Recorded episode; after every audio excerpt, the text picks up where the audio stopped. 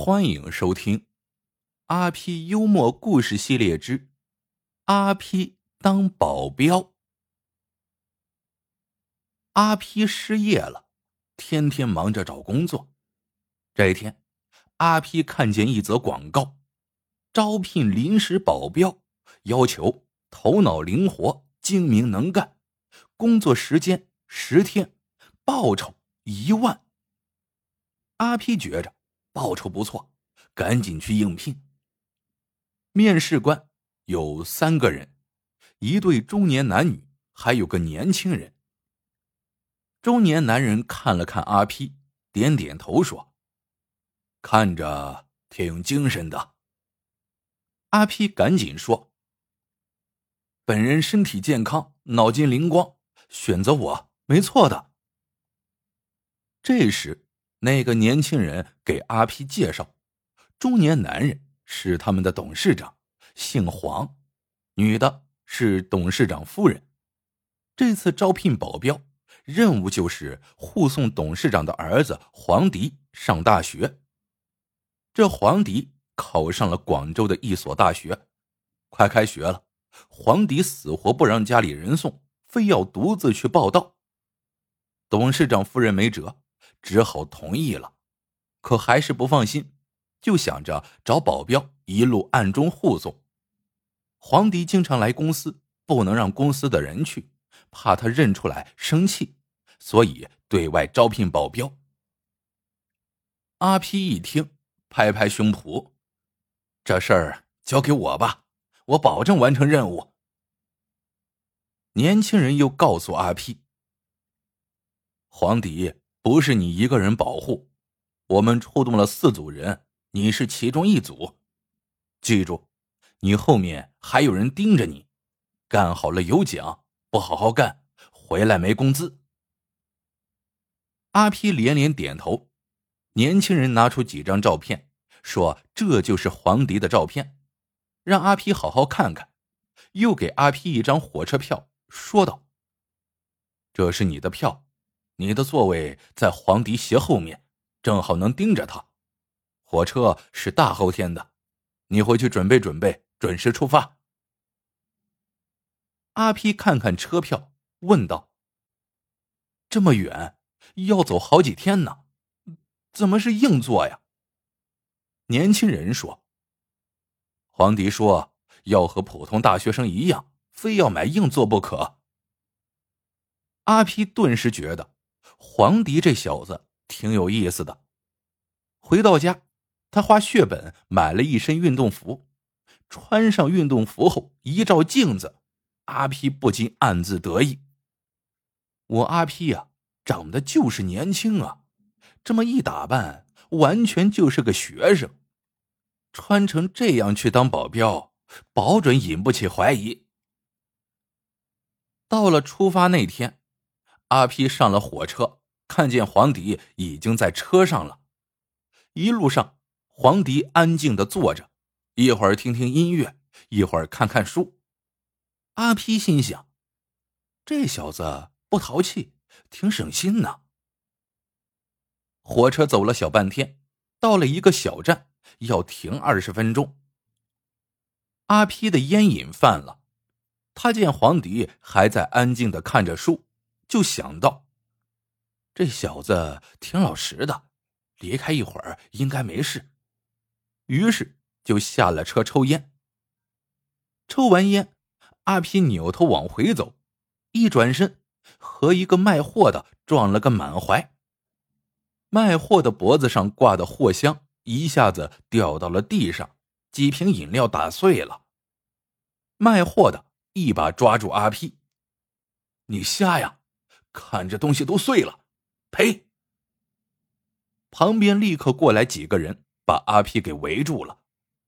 阿皮不敢纠缠，说道：“我赔，我赔，多少钱？”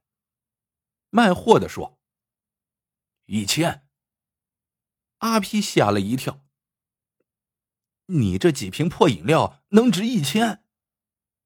一千就是一千，一分都不能少。”阿皮哪吃过这个亏呀？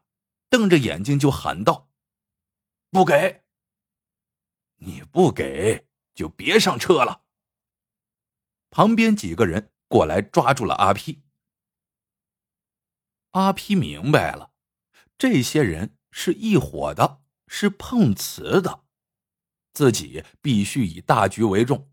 火车马上就开了，于是说道：“好，我给你们一千。”阿批赶紧掏钱，可发现钱包里只剩一百多元现金了。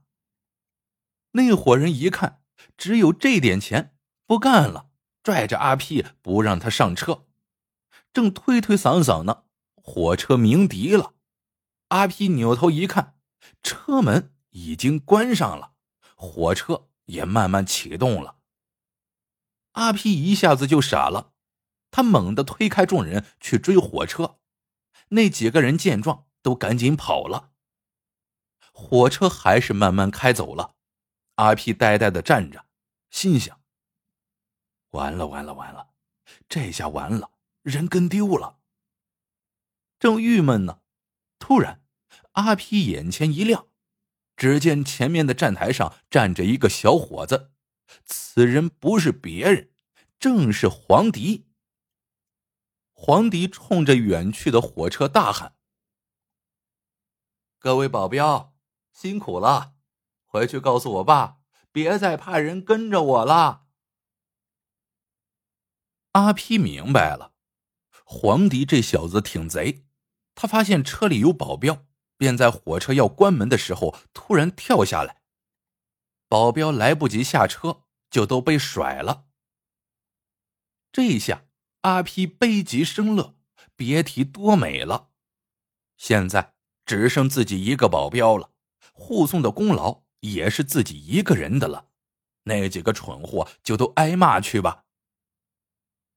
阿皮跟着黄迪出了车站，黄迪进了站前商场。阿批也跟了进去。只见黄迪买了一辆自行车，出商场之后骑上自行车就走了。阿皮呆了，赶紧在后面跑着追，追了一会儿就跟不上了。这时阿皮看见旁边有个骑自行车的，这辆自行车破破烂烂，阿皮一把将那人拉了下来，把钱包里的一百多元都塞给了他。我有急事这车卖我了啊！那人觉得划算，把自行车给了阿皮。阿皮连忙骑上车去追黄迪。黄迪骑着车就奔城外走，到了城外，直接上了公路。阿皮看懂了，原来黄迪要骑车去广州啊！阿皮就在后面跟着黄迪。黄迪买的是赛车，骑着很省力。阿皮可就不行了，这破车脚蹬子上的蹬板都掉了，车座也坏了，把阿皮的屁股颠得火辣辣的疼。骑了不一会儿，阿皮就累得满头大汗。这样下去不是办法呀！阿皮急中生智，想出了一招，他使出吃奶的劲儿，撵上了黄迪。跟黄迪搭讪，问黄迪去哪。黄迪说去广州。阿皮假装惊喜的说：“哎，太巧了，我也去广州。我今年考上大学，家里穷，我骑车去学校，这样能省好几百元。”黄迪以为遇到了知音，很高兴，二人聊了起来。这时。黄迪看了看阿 P 的自行车，说道：“你这车也太破了，骑到广州还不得累死？”阿皮假装不好意思的说：“家里穷，没舍得买新的，没事我有的是力气。”黄迪看不下去了，说道：“等一会儿到了郑州，我给你买辆新车，我们结伴走，一起去广州。”你骑这车跟不上我的。阿皮心中窃喜，自己等的就是结伴的这话，这小子上当了。两人骑着车说着话，很快到了一个小镇。阿皮借着上厕所，给董事长发了短信，说自己跟着黄迪呢，让董事长放心。董事长很快回了短信，表扬了阿 P，说干好了给加薪。阿 P 很得意，看来这一万元是到手了。两人接着赶路，晚上，阿 P 和黄迪到了郑州，住进了宾馆。阿 P 找了个借口，就溜出去给董事长打电话，把今天的事简要说了一遍。董事长一听黄迪骑车上大学，急了，问清两人的详细住址，告诉阿 P，他明天一早让郑州的朋友去接黄迪，强行送往广州，让阿 P 晚上看好黄迪。阿皮连声答应了。第二天，阿皮醒得挺早，一起床就发现黄迪不见了，他连忙穿好衣服。发现自己的手机也不见了。过了没多久，就有人敲门。阿皮一开门，就见门外站着几个凶神恶煞的大汉。再说董事长这边，他和阿皮打完电话，不由得心急如焚。骑车去广州，这多危险呐！于是他立刻联系郑州的朋友，告诉他们黄迪住的宾馆房号。请他们帮忙把黄迪送到广州。第二天一早，朋友打来电话，说已经找到黄迪，正带着他开往广州呢，开的是房车，很舒服。听到这话，董事长夫妇都长长的出了一口气，他们立刻飞到广州，准备迎接儿子。等了两天，从郑州来的房车到了。董事长夫妇看见车，赶紧跑了过去，打开车门一看，车里有个人正在呼呼大睡，而这个人根本不是黄迪，却是阿 P。黄夫人惊讶的问阿 P：“ 怎么是你？我儿子呢？”阿皮揉了揉眼睛，说道：“你儿子跑了，他玩了个金蝉脱壳。”把我给甩了。那天早晨我刚醒来，房间里的座机就响了。皇帝打来电话，他说我的身份暴露了，他一个人走了。为了惩罚我，他把我的手机拿走了，让我来广州取回手机。我当时急了，得赶紧找黄迪呀。可刚要出门，这时这几个草包来了。阿皮指着车上的几个彪形大汉说：“这几个蠢货把我当成你儿子了，不由分说把我带上车。我跟他们解释，他们不信。我说要给你们打电话，他们不借给我手机。”董事长听了，瞪着阿皮：“你可真够笨的，这点事都办不好，让一个孩子给耍了。”说着，他忙给黄迪打电话，对方却关机了。黄夫人满脸焦虑：“我儿子去哪了？真急死人了。”这时，阿皮说道：“我能找到黄迪。”他把计策一说，大家都说行。阿皮借了个手机给黄迪打电话，问他到哪儿了。黄迪告诉阿皮，他快到株洲了，准备在株洲逛两天。阿皮赶紧说：“我也到株洲了，我的钱被偷了，现在饭都吃不上了，求你给我送点钱来吧，否则我得沿街乞讨了。”黄迪答应了。挂上电话，董事长一行人和阿 P 赶紧往株洲赶。到了株洲后，阿 P 给黄迪打电话，问他在哪。黄迪说了自己住的酒店，一行人立刻赶了过去。到了酒店，服务台的一个员工确认他们的身份之后，拿出一张纸条，说是黄迪留给他们的。董事长接过一看，字条上只有四个字：“雕虫小技。”董事长摇摇头。把字条给了阿 P，阿 P 看后直皱眉头。不过他马上又有了主意。阿批领着大家来到酒店的监控室，调出录像，在录像上找到了黄迪，然后让董事长夫妇看。董事长指着录像问道：“这就是你找到的黄迪？”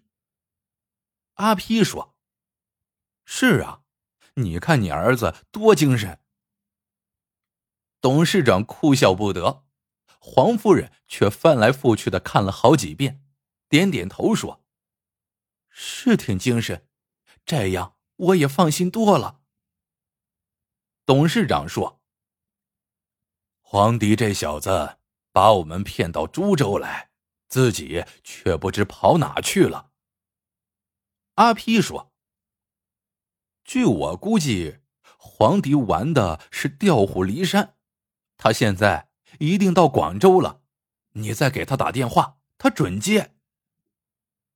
黄夫人刚要打电话，手机铃响了，收到一条彩信，彩信是一张照片，照片上黄迪正笑嘻嘻的用手做出 V 字，背景是他的大学。照片下有文字：“我到大学了。”黄夫人忙把彩信给董事长看，董事长呵呵笑了，说道：“这小子还真到大学了，走吧，我们也去广州。”到了广州，黄迪来接大家，黄夫人一下车就把儿子抱住了，可把妈妈惦记坏了。你这混球！黄迪嘿嘿笑着说。我说我一个人来广州没事的，这回你们相信了吧？董事长点点头说：“我儿子长大了，也该放手了。”这时，黄迪看见了一旁的阿 P，，忙把手机还给他，笑着说：“谢谢你。”董事长有点发懵，就问儿子：“干嘛谢阿批？”阿皮这才红着脸说出实情。原来在郑州，董事长在电话里说要强行带走黄迪，阿皮就思想斗争上了。最后，他做出了一个艰难的决定，成全黄迪，让他完成独自上大学的梦。于是，他把自己的身份告诉了黄迪，让黄迪先走，并拿走自己的手机，这样。自己就不能给董事长打电话了。郑州那伙人果然中计，把阿批拉到了广州，可黄迪却跑了。董事长听罢，看了看阿批，说：“原来是这么回事，这次你没完成任务，让黄迪跑了，工资就免了吧。”阿批听了，挺沮丧。可嘴上还硬撑着，嗨，钱算什么？皇帝把我当朋友，我可不能出卖他。董事长笑了笑，又接着说：“你还算有脑子，也讲义气。如果你不嫌弃，我的公司正式聘用你。这次你让我儿子得到了锻炼，奖励你一万元。”天哪，这真是天上掉下大馅饼，而且是两块啊！阿屁一下子跳了起来。董事长慧眼识珠，这不正说明自己是匹千里马吗？阿屁撇了撇嘴，他又牛气了起来。好了，这个故事到这里就结束了。喜欢的朋友们，记得点赞、评论、收藏，感谢您的收听，我们下个故事见。